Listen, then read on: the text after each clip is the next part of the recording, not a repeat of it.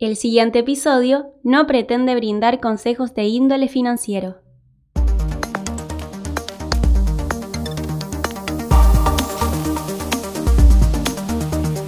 No te quiero presentar con todos los, los laureles, digamos. Me gustaría que te presentes vos eh, y nada, que nos cuentes brevemente quién sos y a qué te dedicas.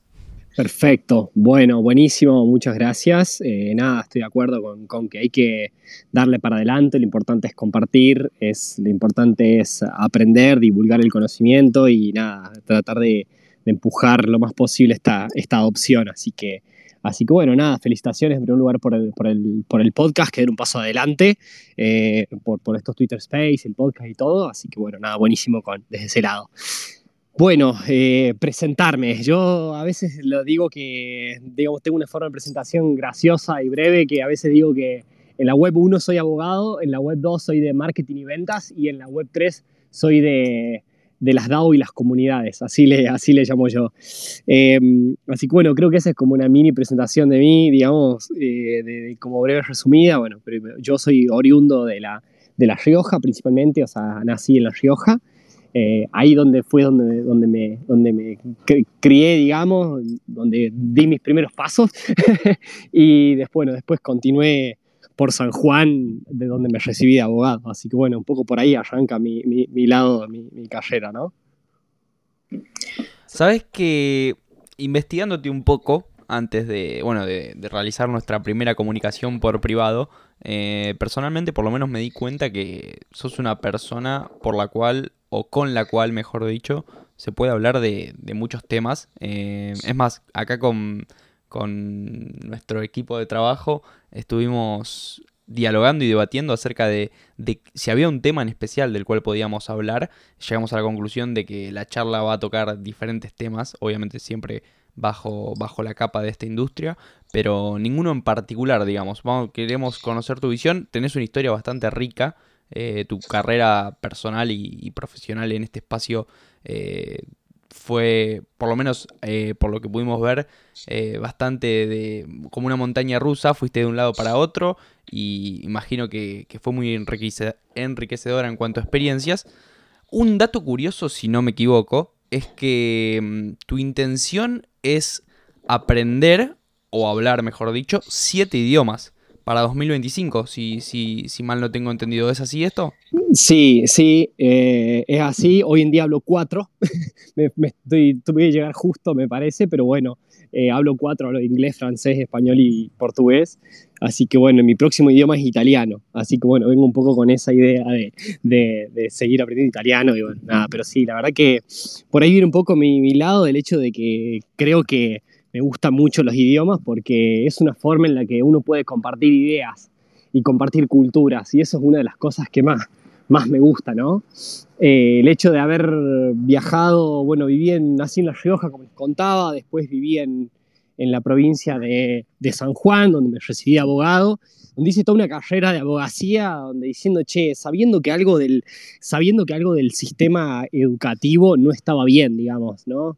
Eso fue un poco como quizás una de las primeras crisis que, que, que, tuve, quizás como emprendedor lo puedo llamar, ¿no? Porque estudié abogacía eh, en San Juan sabiendo que, sabiendo que era algo que estaba eh, completamente obsoleto del mundo, sabiendo que estaba completamente obsoleto del mundo, que el mundo ya estaba cambiando y sintiéndolo, pero sin poder comprobarlo en ese aspecto, ¿no? Entonces ahí fue donde primero empecé a adolecer, digamos, esto y fue bastante frustrante y doloroso estudiar abogacía sabiendo que todo el mundo iba a cambiar, ¿no? Y hoy veo, hoy veo el protocolo de cleros de justicia centralizada y digo, claro, yo tenía razón que estaba todo cambiando y ahora entiendo por qué todo, todo me, molestaba tanto y me hacía tanto ruido cuando, cuando estudiaba abogacía, ¿no? Sí, la verdad que, bueno, eh, cleros hoy, hoy en día aquel, aquel que esté estudiando abogacía en, este, en estos tiempos, por así decirlo, es, bueno, desde mi humilde opinión, por lo menos el lugar a donde tiene, uno tiene que investigar y aprender para, estar capacitado y realmente poder, eh, quizá en un futuro lejano, seguir trabajando de abogado a pesar de que las tecnologías eh, y la forma de implementar este tipo de profesiones cambien. 100%, y, y, creo que algo, si algo importante, algo que tiene esta eh, digamos, este mundo en el que estamos viviendo ahora es que exige una gran adaptación al cambio, pero un, digamos, inclusive no, no solamente adaptarse al cambio, sino que ya casi acostumbrarse a que todo esté cambiando constantemente. Em, digamos, entonces, desde ese abanico es, es, donde, donde, o al menos desde mi, desde mi perspectiva, me gusta ir teniendo un abanico como una visión 360 de lo, que, a nivel como de lo nivel cultural, social y como nación estamos viviendo, ¿no? Estamos viviendo, estamos encarando, estamos eh, construyendo en algún punto también, ¿no? Quizás mi, mi, gran tiempo después me di cuenta que haber estudiado abogacía me sirvió como herramienta para esto, ¿no? Para, para entender cuáles son las herramientas que rigen las estructuras sociales para poder construir alguna mejor el día, el día de hoy. Pero bueno, eso es un poco haciendo marcha atrás y mirando para atrás, digamos, de todo lo que pasó. Pero bueno, hay muchos que, que, deben estar estudiando abogacía también con ese ruido que yo tuve hace, hace 10 años, ¿no? Sí, justamente algo que creo que no es la primera vez que, lo menciono, por lo menos en este tipo de espacios, es esta, esta frase o esta idea que, que Steve Jobs siempre recalcó, que es lo de que uno siempre puede unir puntos y unir conocimientos con lo que le pasa actualmente mirando hacia atrás. Así que nada, si hoy en día te podés llevar algo positivo y resignificar ese, ese periodo en el cual estuviste estudiando abogacía y sentiste que no servía para nada, es, es un punto a favor y se puede considerar como, como tiempo valioso invertido y que te dio, que brindó sus, sus frutos y ganancias. Eh, justamente por ese lado, que bueno, vos arrancás mencionando todo cómo fue este proceso de abogacía, cómo decidiste eh, una vez teniendo el título de abogado, eh, meterte en, la industria web 3, me gustaría preguntarte eh, qué puntos en común encontraste entre, estos dos rubros para, digamos, migrar. Eh, si es que encontraste, cómo se pasa de ser abogado a ser parte del mundo web 3. Bueno, a esta pregunta te la voy a responder más adelante cuando lleguemos a la actualidad si me permitís, hacemos un recorrido por las diferentes etapas que pasé para llegar hasta ese momento y para poder llegar a conectarlo, porque cuando, me, cuando me recibí de abogado no tenía idea de que, si bien a mí la tecnología me gustó desde el año 95, 94, que, que tuve la primera computadora y me voló la cabeza ahí, eh, no tenía idea cómo la abogacía iba en algún punto a conectar con todo esto y la verdad que hoy en día sí me doy cuenta de eso y, y es una locura, ¿no? Una vez que yo me recibo de abogado, empiezo, empiezo en San Juan una empresa, digamos, fundo una empresa de consultoría en transformación digital con el objetivo de ayudar a, empresas, digamos, de la región de Cuyo, digamos, empresas medianas y chicas a, digamos, a diseñar estrategias de, digitalización, ¿no? Estamos hablando de año quizá 2000, 2013, 2015, por ahí, ¿no? Cuando las empresas estaban empezando a utilizar estrategias de redes sociales para para conseguir cliente. Y ahí, y ahí empecé, bueno, con, con, mi socia Mercedes en, este, en, este, en esta consultoría y hemos, digamos, asesorado más de 100 proyectos en, en estrategias de consultoría en transformación digital, viviendo desde, la, desde todas las aristas de una, de una, de una empresa, ¿no? de la parte de digitalización, de lo que tiene que ver con la cultura, de lo que implica la cultura de la digitalización con lo que implican las, las diferentes prácticas eh, y, las, y, las, herramientas que utilizan, ¿no? Entonces, desde ese lado fue que asesoramos un montón de empresas y, bueno, ahí empezó como, como digamos, empecé como a ejercer este lado, desde lado eh, tecnológico, por así llamarlo, y, digamos, a ejecutar ese lado tecnológico, ¿no? Yo conozco, después conozco blockchain en el año 2017, en el año 2017, bueno, eh, compro en Ripio las primeras, mis, primeros, mis primeros Bitcoin y cuando me pongo a estudiarlo y todo, yo sabía que, sabía, yo fue como que dije, ah, acá está, dije yo, dije como, ah, acá está, viene por acá. Como que sentía que era un, que era una pequeña ola que estaba como creciendo y dije, acá vi la, ola, En ese momento, bueno, compré Bitcoin y empecé a minar Ethereum. ¿Te, puedo interrumpir un segundito para hacerte una pregunta? ¿Cuándo, ¿cuándo recordás que fue el, el, no, el aha moment, digamos, el, momento en el que realmente entendés lo que estabas haciendo y lo que estabas comprando, si es que lo recordás, ¿no? Sí, me recuerdo, estaba en, había en, John en San Juan junto con con, con, Daniel Marata ahí en San Juan habíamos fundado un, un, coworking, habíamos armado un coworking en un momento en el, que, en el que nadie en San Juan sabía que era un cowork, digamos, y como de manera forma quizás muy anticipada, bueno, hicimos un cowork y bueno, yo era el que atendía, el que dirigía, digamos, el cowork, lo atendía, como que ahí era como el pulpo del cowork y, y pasé, como no, no, iba nadie al coworking, yo pasé, pasaba, no sé, tipo 10 horas estudiando de todo, estudiaba sobre marketing, sobre CRM, sobre... Y en ese momento me acordé que, me acuerdo que estaba leyendo sobre blockchain y me puse a leer no sé cómo haber llegado y dije, ah, loco, acá, acá está lo que viene a cambiar todo. Y no sé, en ese momento me acuerdo, me acuerdo, me acuerdo el, momento en el que estaba sentado y todo, comprándolos. Así que nada, fue una locura. Pero bueno, después, después que compro Bitcoin ahí, compré unas chirolas, pero como para ver cómo funcionaba, ¿no? No, no fue que, no, no, porque era como, che, a ver cómo funciona, como todos empezamos. Después de ahí, bueno, ponemos, después nos ponemos a minar Ethereum y eh, justo nos agarra Seguir Market y agarra como medio ese, ese bajón que agarra ahí de 2017 que volteó mucho. Bueno, entre todas esas cosas yo hice un poco lo mismo que nos pasa a todos cuando te agarra el primer Bear Market, un poco dejas de lado y dije, bueno, esto quedó ahí medio que, bueno, no sé, quedó medio en pausa, digamos, y seguí con la consultora. Sí. Eh, bueno, dale, dale, te escucho.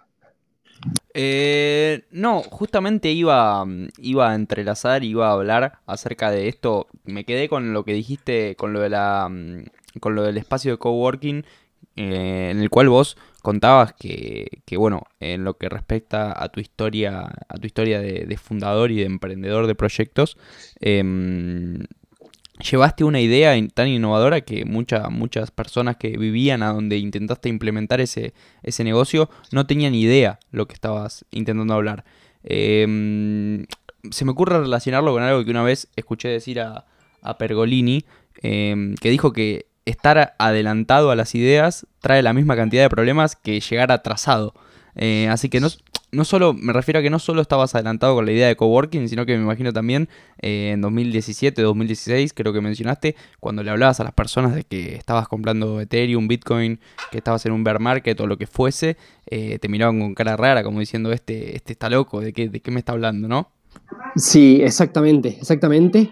El hecho de. pasa eso, ¿no? A nivel.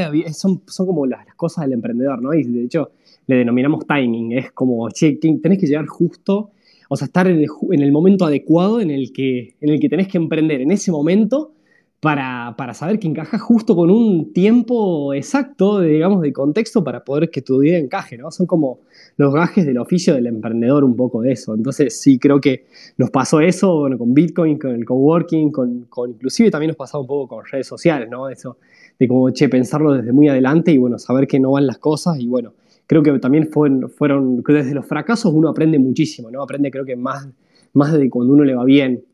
Entonces, nada, creo que como lecciones de emprendedores eso, es tratar de siempre pensar en, bueno, que es otro de los, otra de las cosas que siempre, siempre, digamos, a nivel emprendedores eh, recomiendo, es el hecho de que, o en realidad el, el error que muchos emprendedores cometemos, es enamorarnos más de la idea que, más de la idea o de la tecnología que en realidad del problema. Y siempre lo que dicen es, uno se tiene que enamorar del problema que tiene el cliente, digamos, del problema que existe.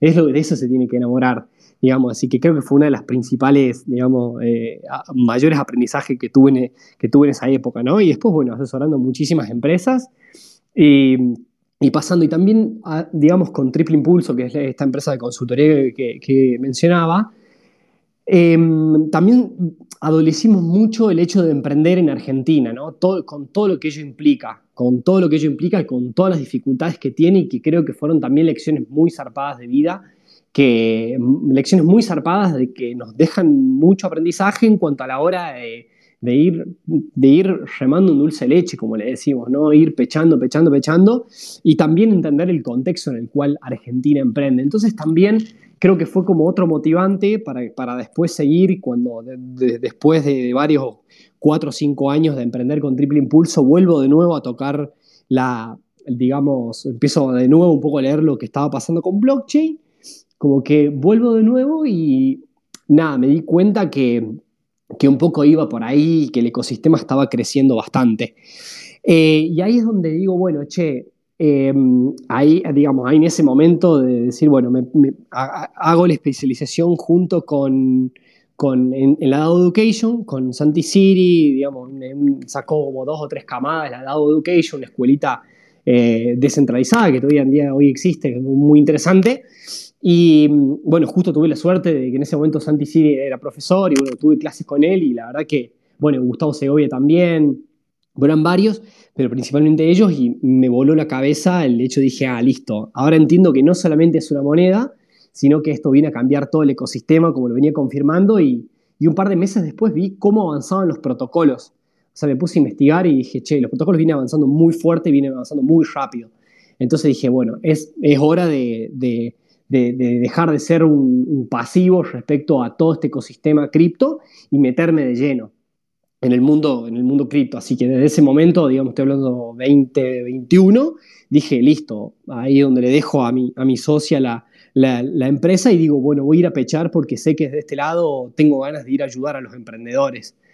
Eh, por, todo lo que yo había, por todo lo que yo había pasado, ¿no? Un poco lo que creo que una de las cosas que más me motiva es yo haber pasado todo lo que yo pasé y es un poco lo que estoy tratando de buscar con tanta fuerza y con tanta pasión, es tratar de facilitarles el camino a un montón de, emprendedores que vienen, vienen por atrás. Y la herramienta, digamos, la forma en la que yo estoy convencido que es, creo que estoy convencido que es la Web3, porque conozco la burocracia y creo que, la, creo que Web3 es una forma de sacarle la burocracia a un montón de cosas y creo que es, es como la forma. Sí, bueno, justo ahí creo que terminaste respondiendo tarde, pero seguro, mejor tarde que nunca dice, dice la frase. Eh, ¿Cuándo tuviste, digamos, ese aha moment en el que, en el que realmente entendiste que no, que no era solo una moneda, sino que era, era una visión, un, paradigma diferente lo que todo este mundo proponía? Que fue, bueno, cuando, cuando finalizaste, si mal no me equivoco, el, este, este proceso educativo con, con la DAO Education. Eh, en base a esto, a esta, no solo a tu, a tu enriquecedora educación con estos profesores que vos mencionaste, sino también gracias al recorrido que tuviste, que estuviste haciendo estos últimos años, desde 2021, imagino que tenés una opinión formulada debido a que te, he escuchado y te he leído decir que hoy en día hay aún grandes piedras que saltar en Web3. Si te tengo que preguntar cuál es eh, la piedra final o el jefe final como los en los videojuegos. Llámala, no sé, la piedra más grande que saltar. ¿Cuál te parece hoy el obstáculo más grande que tiene este, estas tecnologías para, poder implantarse como, como las principales, digamos? Em, si tengo que mencionar rápidamente, creo que son. Eh, una es el puente, digamos, lo que está entre medio de Web 2 y Web 3. Eh, punto 2 es la escalabilidad y quizá punto número 3, la adopción. Creo que serían eso. ¿Cuál es el más fuerte de eso? Quizás creo que es, ni siquiera sé si hay uno más importante que otro. Creo que se van a ir dando poco a poco cada uno de ellos, ¿no? Y creo que la humanidad de forma de la humanidad a nivel evolutivo de forma muy sabia se está encargando de acomodar las cosas para que perfectamente pueda cuadrar y evolucionar de la forma que tiene que evolucionar y eso se va dando de una forma eh, en algún punto parece caótica pero siempre dicen que dentro del caos hay orden entonces, dentro de ese que parece caos hay mucho orden y ese traspaso que se está haciendo es donde estamos viendo todo lo que está pasando con los, bancos, digamos, a nivel internacional. Y uno de los puntos principales es el puente, ¿no? Creo que yo que es quizás uno de los desafíos actuales que tenemos que hoy en día hacer. Hoy en día tenemos que construir puentes. Básicamente son los puentes de la Web 2 a la Web 3. Empezar a pensar cuáles son todas aquellas problemáticas que estaban resueltas en la Web 2 y empezar a pensarlas como un nuevo sistema en la Web3 para una nueva forma. Y acá sigo la idea de, sigo las ideas de, que, de Santi Siri, el hecho de no pensar, digamos, en este traspaso, en esta nueva adopción como, como un sistema, eh, no como un sistema que cambia, sino como un nuevo sistema que se construye al costado. Digamos, cuando hay algo que está tan obsoleto como es el sistema actual, algo que se petrificó, que se endureció tanto y que quedó de tal forma, cuando algo tiene ciertos principios y valores, es muy difícil, desde mi perspectiva, poder tratar de cambiar algo que ya existe y algo que es como un dinosaurio gigante, lento, tosco, y eso son las grandes empresas hoy en día, ¿no? ¿Cómo haces para cambiar, no sé, la cultura de un Accenture, por ejemplo, la estructura de un, de un Accenture, de un BlackRock, no sé, de un de ese tipo de, telefónica, telecom, esas empresas que son tan grandes, ¿no? ¿Cómo, haces para cambiar? Entonces, entonces, creo yo que el, primero es empezar a construir otros, otros sistemas y construir un puente de traspaso de uno hacia otro. No sé si me vas siguiendo. Con... Sí, sí, sí, te, sigo perfectamente. Y me, quedo y me gustó que hayas mencionado, eh, no, vos mencionaste la palabra sistema obsoleto, pero después fuiste el ejemplo puntual dentro del sistema de las empresas. Y sabemos que, que sos un gran entusiasta, por lo menos, de, de la idea de, de estas em, organizaciones descentralizadas autónomas, que son las DAO. ¿Por qué ese bichito te picó dentro de este mundo y pusiste el foco ahí en lugar de ponerlo, por ejemplo, en los NFTs? Sí, porque mm, creo que acá, acá empieza a conectarse un poco con, la, con, esta, con esta visión desde la, desde la parte legal, ¿no? Porque si, si vamos a la, parte legal en términos generales, lo que hace es eh, reúne como básicamente estructuras como primero éticas y, valores morales para regular los acuerdos entre diferentes personas, ¿no? O sea, es decir, ya sean de uno hacia otro o de hacia otros o, de uno hacia muchos o de muchos hacia uno. Esos vínculos son acordados en el sistema que hoy en día maneja todo desde una estructura muy, muy firme, muy rígida. Y lo que trae blockchain, digamos, en este sentido es la revolución de, este, estos acuerdos y de estos intercambios, que en algún punto permite que las, que las estructuras, que las, que las estructuras que hoy en día son piramidales y que, hacen que todas las comisiones y los valores de todo lo que generemos se vaya hacia arriba, estamos viviendo un nuevo cambio de paradigma en donde todo lo que estamos empezando a vivir son estructuras en formas de nodos, digamos, donde ya no hay una estructura, donde no hay estructuras piramidales, sino son nodos en los que, en los que cada nodo es en algún punto eh, es independiente, bueno, justamente es autónomo. Y de ahí donde hay una herramienta que, que tiene sentido para poder encontrar esto y, regular esto, creo que como herramienta son las DAO. Ojo, porque muchas veces también tuvo mucho hype a nivel de las DAO y si bien yo soy como en algún punto un fanático de las DAO porque me gusta la herramienta, pero tampoco me caso, o sea, no, no digo, bueno, che, todo tiene que ser una DAO porque a veces la DAO no es el mejor instrumento para poder eh, regular algo. Hay cosas que no necesitan una DAO, digamos, ¿no? No es armar una DAO para algo, sino es, che, somos un grupo de personas, tenemos este problema, bueno, usemos herramientas que utilizaría una DAO. ¿Se entiende? Es como que desde esa perspectiva es como una lógica, como en algún punto no deja de ser una nueva utopía en el nuevo sistema. Es una utopía de lo que planteamos, de lo que nos gustaría que sea, pero de algo que, aún le falta porque todavía estamos en la estructura piramidal, ¿no? Sí estoy muy convencido de que en, un, mediano plazo, o largo, no lo sabemos, eh, cuando la naturaleza lo determine, las DAOs tienen muy buenas herramientas para, para al menos hacer, seguir las, leyes de Satoshi, digamos, la transparencia, la descentralización, la, digamos, seguir, seguir las reglas que plantea para que las organizaciones, para que, para que grupos de personas nos podamos organizar y que, y que en algún punto también creo que una, una de las otras particularidades que tiene esta nueva estructura es que permite recuperar el valor, el valor que durante muchos años fue, fue perdido, fue desperdiciado o fue, eh, fue, fue diferenciado, fue acumulado por ese otro sistema. ¿no? Entonces, creo que estamos viviendo el postcapitalismo y las DAO son una, una herramienta principal para, para, vivir ese postcapitalismo. Sí, la verdad que coincido plenamente, digamos. Es más, eh, cuando hablamos con, con Resiliente, como se lo conoce acá en la comunidad en Crypto Twitter, digamos, sobre las DAOs, también mencionaba esta idea de que no, no todo tiene por qué ser una DAO, que, medio como que termina siendo em, instalada esta idea por, por la charla que dio Marian Di Pietra en la EdLatam 2022, de la cual no sé si tuviste el gusto de, participar y escuchar. Eh, bueno, la verdad que recomendadísima, supongo que estará en YouTube. Eh, Marian es un gran referente de las DAO, así que seguramente te, interesa ver eh, y conocer su punto de vista, que al fin y al cabo comparte con vos.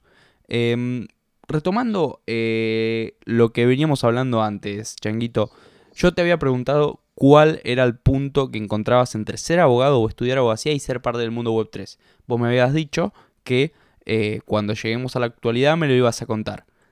Nos quedamos en el tiempo, nos quedamos en... y nos fuimos por las ramas retomemos tu, carrera, digamos. Sí, eh, bueno, ahí 2021 digo, che, me, salto, me salto para este lado y creo que uno de los puntos críticos de lo que yo veía era, el tema pagos, o al menos viviendo en Argentina, habiendo, digamos, con Triple Impulso, habiéndolo padecido, el hecho de, porque encima en, Triple Impulso no solamente veíamos complicaciones a la hora de decir constituir una SAS, toda la burocracia que implica, sino solamente también a la hora de que dijimos, che, construimos un LLC, en Estados Unidos, todo todo, todo el trámite y la burocracia que significaba. En algún punto dije, che, pará, en Estados Unidos todos los bancos tradicionales, las transferencias, digamos, ACH duran dos o tres días, estamos como un poco en, la misma, digamos, es como, che, es, es, muy similar a esta estructura. En realidad lo que, el cambio no está en, porque muchas veces yo me había comido el viaje o, el cuento de que, de que era Argentina nomás, y no era solamente una cuestión geográfica o, política, sino una cuestión inclusive generacional o evolutiva de la humanidad. Entonces, ahí donde digo, che, bueno, salto. Y bueno, uno de mis viajes, uno de mi primer evento cripto, lo conozco a, Charlie de, de PayDis.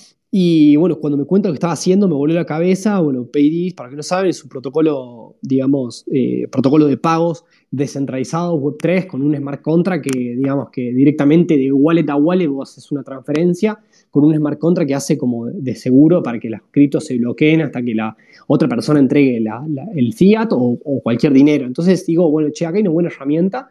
Así que bueno, el año pasado estuve todo el año pasado trabajando con, los chicos de Paydis eh, en todo lo que es la parte de marketing y comunidad y bueno, me dio lugar también a, viajar por toda Argentina y conocer un montonazo de gente del ecosistema cripto. Bueno, en Córdoba hicimos, eh, bueno, armamos el Cordoverse, que es una, una comunidad cripto también, donde hicimos dos eventos muy interesantes. Eh, ahí en Córdoba, que fueron, bueno, de mucha, de, digamos, bueno, fue muchísima gente, muy, muy, muy interesante. Y, bueno, un poco creo yo que, uno de los grandes cambios, y acá donde se empieza a juntar con la, con la parte de abogacía, es empezar a, me, empecé a sentir protagonista, ¿no? Y me siento, digo. Y, también inclusive invito a todos a ser protagonistas de esto, ¿no? Eh, y, motivo a todos a que, porque nos hicieron comer el cuento de que, de que siempre había otro que manejaba las cosas y que uno era el que tenía que participar de eso, pero en realidad somos todos protagonistas en algún punto. Eh, y, en, este sistema se puede, digamos, en esta nueva humanidad se puede pensar como, pensarnos a todos como protagonistas. Y desde ese lado es donde digo, che, la verdad que creí que la abogacía era una herramienta para cambiar las cosas y me di cuenta que en algún punto el sistema tradicional no había forma de cambiarlo porque, porque de verdad mucha gente siente que, la justicia de verdad no existe y, que también es un sistema que el anterior, digamos, está construido muy desde, muy desde el miedo, no, no, desde el amor.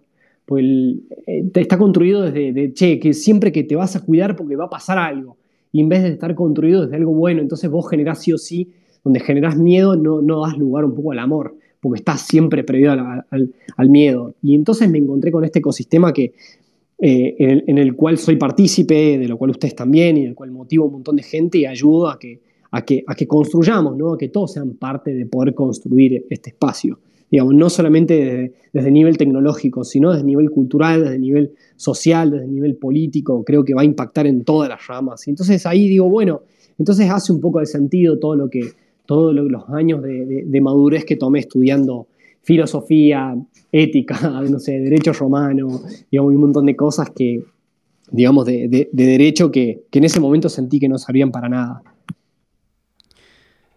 Sí, la verdad que hasta en cierto punto te, entiendo. Eh, te terminaste encontrando con un, sistema, con un sistema o con un modelo de sistema eh, optimista, por definición, en Web3. Eh, creo que te traduzco o te subtitulo, mejor dicho. Em, mencionaste también un punto que, que, me encantaría tocar, que el último año em, fuiste parte del equipo organizador, es decir, organizaste eventos presenciales en diferentes partes de la Argentina mencionaste que esa, que esa experiencia fue muy rica, pero ¿cómo, fue? Me interesa conocer las, los sentimientos, sensaciones que tiene uno al conocer quizá personalmente gente con la cual interactúas mediante internet, mediante Web3 o mediante Twitter mismo. Que, ¿cómo, ¿Cómo es esa, esa experiencia? Sí, es un, es un flash encontrarse con... Eh, es un flash eso, porque de repente te encontrás con un montón de personas que estás como llegas a un evento cripto y, de repente sentís que son todos tus amigos. O muchos que estás hablando y te seguís en Twitter, ah, sos vos, digamos, generás eso, digamos. Y también uno de los grandes aprendizajes que me, que me dejó el Cordoverse más allá de que fue un evento que lo hicimos en, no sé, en 10 días y que con una multisig, con una wallet multisig juntamos 3 mil dólares, hicimos un evento para 400 personas, con un workshop de Solidity, que estuvo impresionante, o más allá de todo eso, eh, tuvo un impacto que ese tipo de vínculos generan un impacto en el que, en el que casi no, no lo podés medir, no lo podés medir y eso un poco me voló la cabeza. Eh, me pasó que estaba, no sé, un mes después o dos meses después estaba en Buenos Aires después de haber hecho, porque el evento del Córdoba se fue en Córdoba, y no sé, meses después estar en, en, Buenos Aires y, y, que venga uno y me diga, che, mirá, Chango, mirá, yo tengo el pop de, yo tengo el pop del Cordoverse, yo quedarme como wow, digamos, después de ver personas que, que habían armado su proyecto después de eso, o ver vínculos que se habían generado eh, en ese evento, ¿me entendés? Ver dos personas que después de eso emprendieron y se asociaron porque estuvieron ese día tomándose una cerveza y comiéndose un falafel, digamos, en ese evento que, que yo armé, digamos. Entonces, en ese punto decís, como, ahí es donde, esa es una de las, donde una de las retribuciones o remuneraciones más grandes que, que, que yo pude obtener, ¿me entendés? Ver que esas cosas están pasando, eh, nada, me vuelve loco y no, no, no voy a parar ni un día de dejar de hacerlo, digamos. Y me interesa profundizar en un, en un aspecto en principal. Hoy en día sabemos que eh, no solo vos, sino también rodeado de, socios, tenés una empresa dedicada al desarrollo de espacios em, y de eventos en el metaverso. ¿No crees, o esto no, no, no quiero insinuar una respuesta, digamos, y así que, así que la reformulamos. ¿Crees que eh, este tipo de cosas por la cual vos estás eh, sumamente agradecido y gratificado que te llevaste de, esta, de este evento en vida real, ¿no crees que se pierde un poco con los eventos realizados en metaverso o, no? Yo creo que mm, yo creo que no, yo creo que tenemos que tenemos que saber encontrar un equilibrio. Tenemos que saber encontrar un equilibrio entre, entre usar un dispositivo para algo, que muchas veces es lo que no sabemos. Em, creo que no sabemos utilizar los dispositivos con responsabilidad. No sabemos, por ejemplo, que, que un, que un TikTok genera las mismas consecuencias que genera las mismas sensaciones en el cerebro que la heroína, por ejemplo. Em, entonces, creo que no, a veces se, nos ha, se nos ha pasado de rosca y tenemos que ser responsables y cuidadosos con ese sentido. Bajo esa perspectiva, esa línea de aprendizaje y responsabilidad, creo yo que hay que usar las cosas para cuando tienen que ser, con una responsabilidad, con valores éticos y, en cierta forma, creo yo que estamos entrando en un mundo en el que en el que tenemos tres dimensiones, una dimensión virtual, una dimensión física y una dimensión espiritual. Bajo esas tres dimensiones es donde nosotros tenemos que aprender a operar en cierto aspecto en cada una de esas tres dimensiones. Que, vayan de la mano las tres dimensiones, ¿no? Entonces, no, no pretendo que todo sea metaverso, no pretendo que todo sea físico, no pretendo que todo sea espiritual. Pretendo, busco, creo que la utopía, estoy convencido que la utopía es un equilibrio entre esas, entre esas tres dimensiones. Entonces, nada, yo me imagino como, de hecho, un poco lo que planteamos con, con Rodri y con, y con Frank, que son mis socios de en esto, es tratamos de generar, no sé, por, ejemplo por ejemplo, el evento de Think and Dev que hicimos ahora hace como dos semanas con Ripio, Taribe, Solo. Eh, fue un evento que se hacía físicamente en Córdoba, Mendoza, Cava y también en Brasil, y nosotros lo que hicimos fue generar un espacio en el metaverso en el cual todos nos pudiéramos reunir en algún punto. Entonces, de esa forma es generar como una interacción diferente a lo que es una Meet de Google, generar una interacción diferente y decir, che, tenemos esta interacción diferente en el metaverso porque tenemos otro tipo de experiencias, pero también voy a ir al lugar físico, me voy a juntar a tomar una cerveza y eso también va a estar bueno. Entonces, nada, creo que le sumo una capa más de experiencia al, a, la, parte virtual, que es como otro tipo de experiencia, ¿no? No digo que de hecho, inclusive muchas veces es mucho mejor una Meet que, un metaverso para X cosas, digamos, no siempre el, metaverso. Así que bueno, un poco... Pero bueno, también metaverso está como muy nuevo, es como de mucha innovación y todavía como que no se termina de definir qué es lo que se va a hacer con el metaverso, ¿no? Sí, es más, creo que, su primer, por lo menos, eh, pequeño boom, pero salto a la fama en sí, Em, fue cuando, cuando Facebook termina de, cambiar su nombre para, Meta. Ahí uno dice, bueno, che, eh, si Mark Zuckerberg ve algo ahí es porque la tecnología es realmente rica y en un futuro puede, pueden pasar cosas relacionadas a todo lo que tenga que ver con el concepto de metaverso. Uy, perdón, ¿ibas a hablar? Eh, no, no, te iba, te iba, a añadir ahí que desde esa perspectiva de Meta, un poco volviendo a los dinosaurios, ¿no? Creo que Meta en algún punto hoy en día, digamos, si bien le agradecemos a Facebook todo lo que nos dio y a Meta y a todo, creo que esa estructura de dinosaurio que tiene Meta de ser una empresa tan grande que ni siquiera tener idea de, de, todo que construyeron y, y, no saber ya qué está pasando, porque un poco creo que el gran cambio acá se da en que ahora la tecnología está a disposición de todos.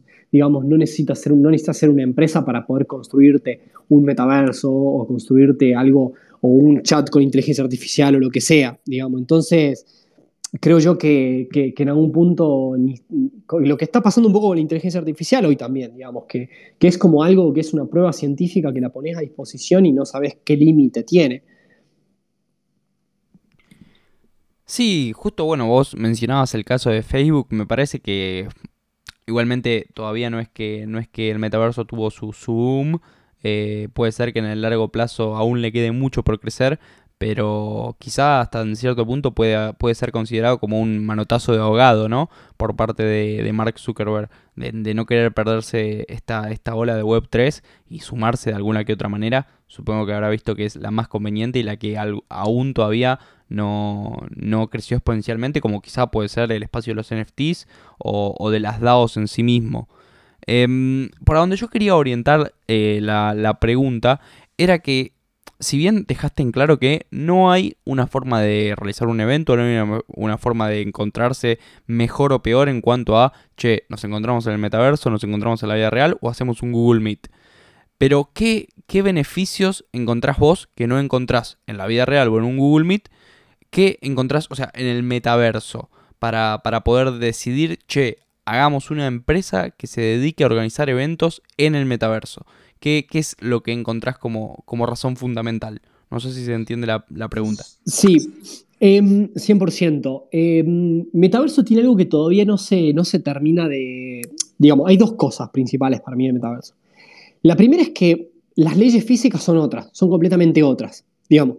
Es decir, vos, por ejemplo, podés decir, che, quiero hacer, por ejemplo, un, no sé, coloco un objeto 3D, un vaso, un cartel. El cartel lo puedo hacer. Primero lo puedo poner flotando. Primero, por ejemplo, no hay gravedad. Parece una boludez, pero no lo es. Poner flotando. Después lo puedo hacer del tamaño que quiera. O sea, es decir, hacerlo más grande o más chico el cartel no tiene costo. Entonces, es como que te cambia un poco la lógica, ¿no? Eso por un lado. Em, ¿Qué implica esto? Implica el hecho de que cuando las marcas se den cuenta que pueden generar experiencias desde, desde otro lado, de experiencias realmente como mucho más inmersivas, por ejemplo, siguiendo el ejemplo del vaso, digamos, alguien que venda vaso o copa puede jugar con un vaso desde la forma en la que quiera, digamos, ¿no? Poner el vaso en un museo, hacer un vaso gigante, poner un montón de comunidad de gente adentro del vaso, no lo sé, digamos, pero es como que se te rompe todo y a un punto termina siendo hasta súper loco porque decís, che, para, puedo hacer todo, puedo hacer lo que quiera, pero a, su vez hacer lo que quiera conlleva su desgaste energético de definir qué es lo que vas a hacer, ¿no? Eso por un lado, lo cual no es, no es, no es para nada fácil. Y lo otro es el hecho de que, de que el metaverso va a ser una flashada cuando vos podés tener tu, tu propiedad de las cosas. Es decir, cuando una empresa pueda otorgar un objeto, que ya se le puede hacer, pero las empresas todavía no lo aprovechan, no, no, no, no es algo que explota, que es el hecho de que las empresas pueden decir, bueno, listo, yo hago una gorra de, no sé, de mi marca, una gorra de Taribe o de Triple Impulso, y esa gorra se la doy y ese es un NFT. Y a su vez, otra cosa interesante son los, los token gating. Solamente poder hacer entrar a personas que tengan un NFT. O sea, es decir, cuando se conecten esos puntos a nivel metaverso, creo que la experiencia de lo que se pueda brindar en el metaverso va a ser una locura, digamos, y es, es, es realmente fascinante, ¿no? Pero bueno, estamos, nosotros lo estamos viendo porque estamos como curioseando adentro de eso todo el tiempo y lo estamos investigando, pero es otra cosa muy diferente el hecho de, que realmente sea como, che, armar un negocio de eso, realmente venderlo y, realmente decir, bueno, listo, esto es rentable y etcétera, ¿no? De hecho, bueno, nosotros ahora estamos armando un, hemos armado un, para una empresa que hace tokenización de inmuebles, hemos armado el diseño eh, de los del, barrio privado lo hemos armado en el metaverso y hemos armado los departamentos. Entonces ahora, por ejemplo, una utilidad que puede tener el metaverso es el proceso de venta, en más allá de ser digital y mandar algún render, podés, el vendedor de la, de la casa o del inmueble puede el de la inmobiliaria puede invitar al cliente a entrar al metaverso, a recorrer caminando el inmueble, para decir, che, mira, este es el barrio, esto va a tener tal cosa, y imagínate dos personas en el metaverso explicando y hablando, teniendo una reunión, una meet, pero a su vez caminando en lo que va a ser la casa, digamos. Y ni hablar, te digo, si eso lo ves con los óculos, digamos, la experiencia es totalmente increíble. Así que bueno, eso es un poco, eso es lo que vamos a ahora, bueno, esta, ahora la semana que viene voy a ir a Neuquén a presentar eso. Eh, y bueno, vamos a presentar ese, ese, ese, trabajo que hemos hecho en Neuquén ante un, evento, un evento privado para mostrar este desarrollo que hemos hecho. Bueno, mencionaste la tokenización de inmuebles. Eh, por lo menos nosotros en este espacio no hemos explicado qué es la tokenización de activos reales, eh, en la vida real me refiero, como puede ser un inmueble. Eh, no sé si podés o te sentís para, como para explicarlo. No sé si te encontrás algún punto en común con lo que está intentando hacer Airbnb con los Airbnb Rooms, eh, pero te dejo que, lo expliques cómo te salga. porque bueno, mencionaste la idea y yo creo que, mm, yo creo que el, mercado de, el mercado de los capitales en, todos los sentidos se está, se está reconceptualizando, ¿no? Se va a reconceptualizar todo y el, digamos, la concepción de lo del valor que tiene el dinero va a cambiar fuertemente en los próximos, en los próximos años. Eh, y una de las grandes herramientas para que ese cambio de concepción de las, del, de los valores, de los valores que hay, creo que una de las grandes herramientas es, la, es la, básicamente la tokenización de, objetos, digamos, de objetos o inclusive de inmuebles. Entonces, creo yo que la posibilidad que brinda blockchain, el hecho de poder eh, tokenizar un pedazo de tierra y asignarlo, digamos, a, un, digamos, que un metro cuadrado esté asignado em, a un token, un metro cuadrado, un terreno, lo que sea, esté asignado a un token, que ese token pueda ser trazable, registrable, digamos, un montón de cosas, creo que lo hace súper, súper interesante. Y bueno, un poco es lo que estamos haciendo con, con Sensato Labs, que, bueno, junto con Iván estamos, eh, nada, desarrollando una plataforma que ahora tenemos desarrollada, de hecho, es una plataforma de tokenización de, real estate, justamente es esto, sirve, es una empresa con la cual vendemos una plataforma a, las, a los otros eh, una plataforma que le vendemos a, las empresas desarrollistas con la posibilidad de que puedan recolectar financiamiento em, utilizando, digamos, eh, utilizando la tecnología blockchain por detrás. Sin perjuicio que por delante vos puedas decir, che, bueno, yo el pago lo hago con fiat o el pago lo hago con USDT, por ejemplo. Entonces, desde ese lado es donde uno dice, bueno, eh, nada, creo que es algo, bueno, ya hay, de hecho ya hay proyectos en, bueno, justo en España, lo que tiene que ver con tokenización de activos, no, la regulación ya lo toma como válido, con ciertos, digamos, requerimientos. De hecho, no ha cambiado mucho la regulación porque ya venía haciendo algo similar con lo que es crowdfunding. Digamos, España está bastante avanzado con eso y de hecho ya tiene varios proyectos que están súper avanzados porque de hecho no cambia mucho de lo que ya se venía haciendo. Entonces es, eh, bastante sencillo en España poder hacerlo, de hecho. De hecho, bueno, ya hay varios proyectos acá en Argentina que, lo están haciendo también. Genial, Changuito. La verdad, la, explicación y la idea en general fue, fue brillante, por lo menos creo, eso me, a mí por lo menos me quedó clarísima. Dando un poquito de, de finalización y redondeando eh, toda esta carrera enriquecedora que vos tuviste, en la cual pasaste, como dijimos ya antes, de, estudiar abogacía y de ser abogado eh, a una consultora y una agencia de marketing y ventas, y todos los proyectos en los cuales participaste y o fundaste, que, fuiste nombrando. ¿Cuál es el aprendizaje de todo este camino recorrido que más hoy aplicás a, a tu labor en Web3? Qué pregunta, como dicen los cordobeses. Eh, ¿Cuál es el que más? ¿Cuál es el que más? creo yo que, mm, bueno, sí, el que más, eh, al menos en el que estoy haciendo mucho foco ahora, creo que es el desarrollo personal. Em, creo que uno puede ir cambiando diferentes temáticas, uno puede ir, eh, digamos, en la vida de uno va, puede ir creciendo, puede ir aprendiendo cosas, la información está disponible, creo que hay un montón de cosas, pero si hay algo en lo que uno no puede, y eso tiene que ser transversal a todo, es el hecho del bienestar con uno mismo, el hecho de, trabajar con uno, de, priorizarse desde, desde los buenos hábitos, de saber generar buenos hábitos, lectura, eliminar aquellos mm, hábitos que son malos, alimentación, meditación, respiración, yoga, deporte, etc. creo que son cosas que, que son transversales y que en algún punto quizás, eh, entre comillas, me arrepiento de, no haberle dado mucha más importancia antes. Creo que el impacto que yo hubiera tenido hubiera sido mucho mayor. Pero bueno, a veces uno lo hace en, el tiempo que cuando tiene que ser y cuando te tiene que pasar y, creo que estoy, al menos en, en este momento, estoy en ese momento en donde, donde estoy priorizando muchísimo el bienestar personal y nada, creo que ese es uno de los mayores aprendizajes y una de las mayores recomendaciones para, nada, para, para quienes estén emprendiendo, ¿no? Esa fue una pregunta y obviamente una respuesta orientada y con una mirada al pasado, sobre el cual los, digamos, los aprendizajes o el aprendizaje más importante que te llevaste de todo este camino recorrido. Pero haciendo un poco de futurología, ¿cómo te ves eh, personalmente, no, no a los proyectos que estás desarrollando? De acá a, no sé lo que consideras largo plazo, 10 años en, en esta industria. Sí, la verdad que la palabra largo plazo o corto plazo no se sabe en estos días, no se sabe qué es corto sobre plazo. Todo, perdón que te interrumpa, sobre todo a largo plazo en Web3. O sea, el otro día justo lo hablaba con, con Gonza Weisman o se lo mencionaba. Largo plazo es depende uno es, es depende de donde uno mencione la palabra o la, el, el término en sí.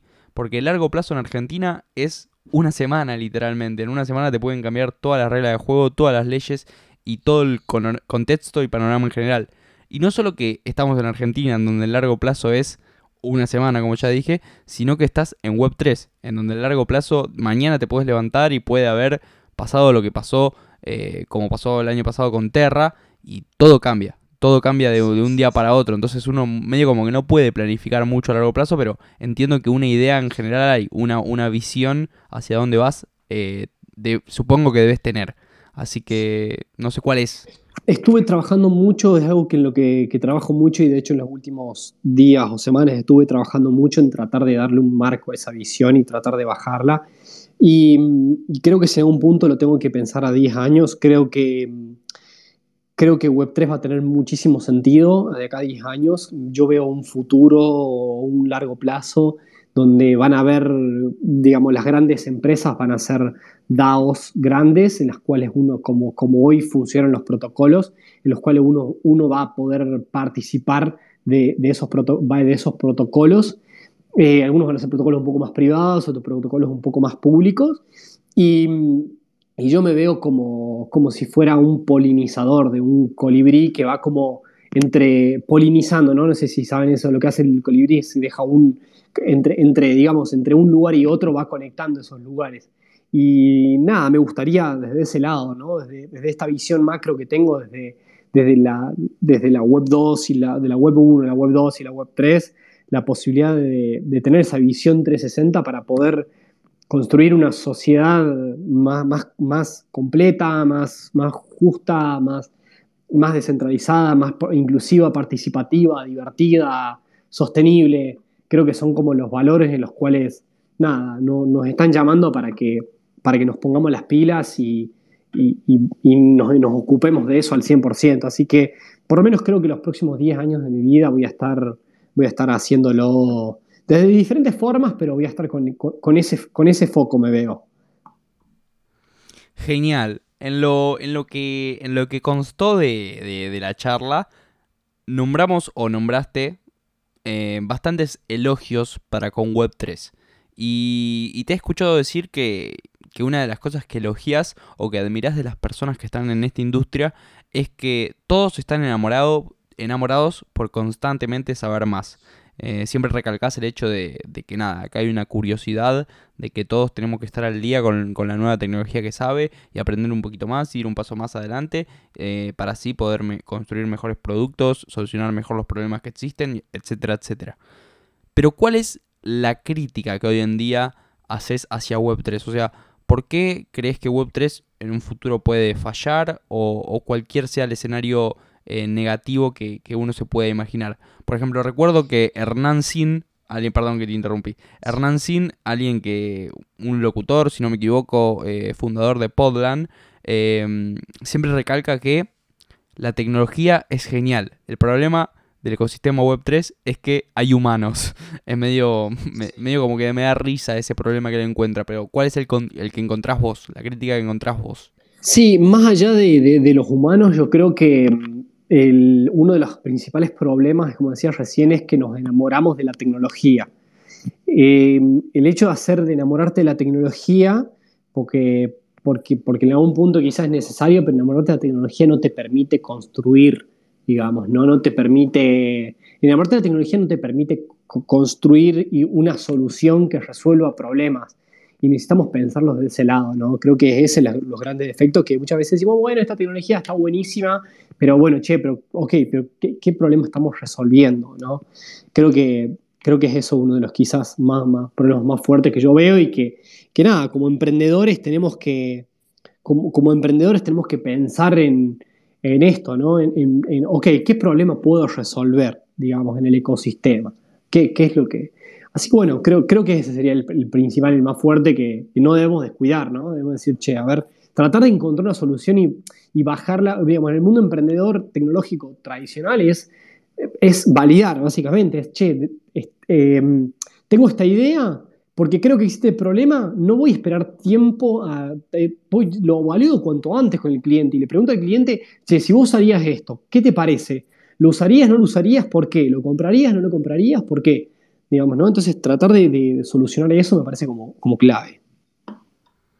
Justamente te iba a preguntar eh, o te iba a pedir algún consejo para, alguien que, esté iniciando y dando sus primeros pasos como usuario en este mundo, pero no sé si te querés quedar con, esa idea de, con ese consejo, mejor dicho, de, validar sus ideas eh, rápidamente, o tenés alguna que otra que agregar.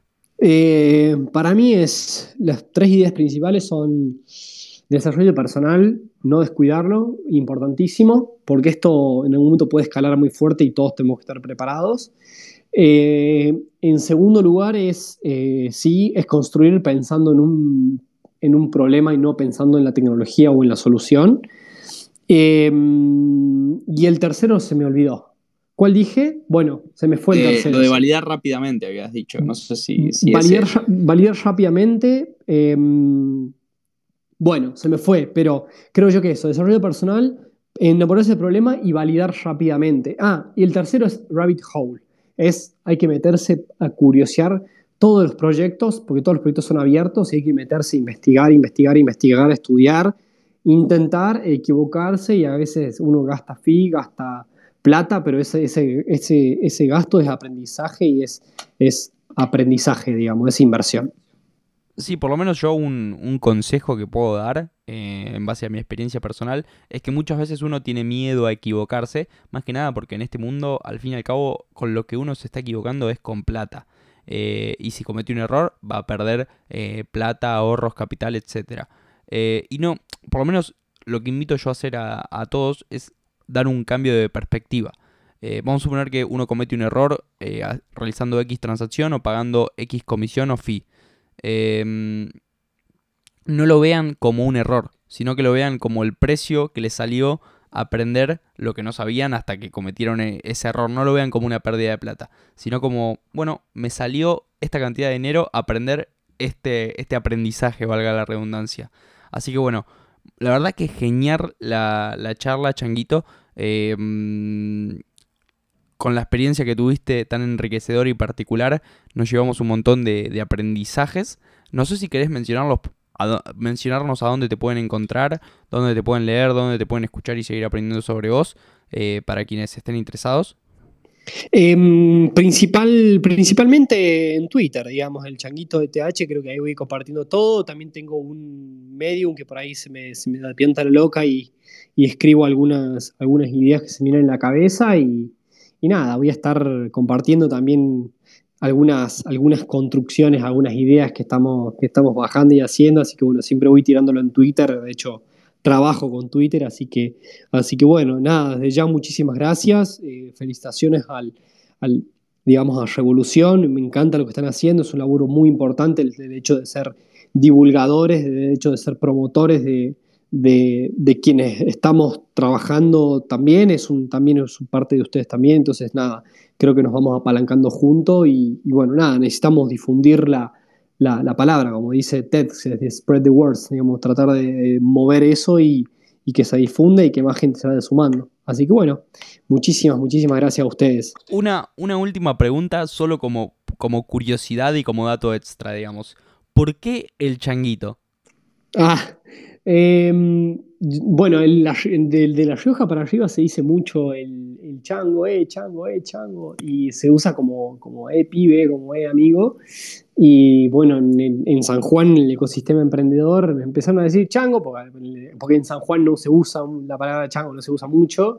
Y en el ecosistema emprendedor de San Juan decía, eh, chango, eh, chango. Entonces como que todos decían chango. Así que bueno, ahí como medio que quedó ese, ese apodo, digamos. Así que bueno, me lo, me lo sembraron en San Juan y, bueno, me quedó ahí firme. Bueno, la verdad que un gusto haberte, haberte tenido, haber podido aprender de vos. Eh, muchas gracias por, por, darnos de tu tiempo. Así que nada, le damos, le damos cierre a esta charla. Esperamos verte próximamente en algún que otro evento presencial, si no es en el metaverso, changuito. Em, pero bueno, redondeamos, terminamos, te repito, muchas gracias para todos quienes quieran seguir leyendo y aprendiendo de, de este invitado tan especial. Ya dijo sus redes sociales y a dónde lo pueden encontrar. Así que nada, creo que todo por hoy.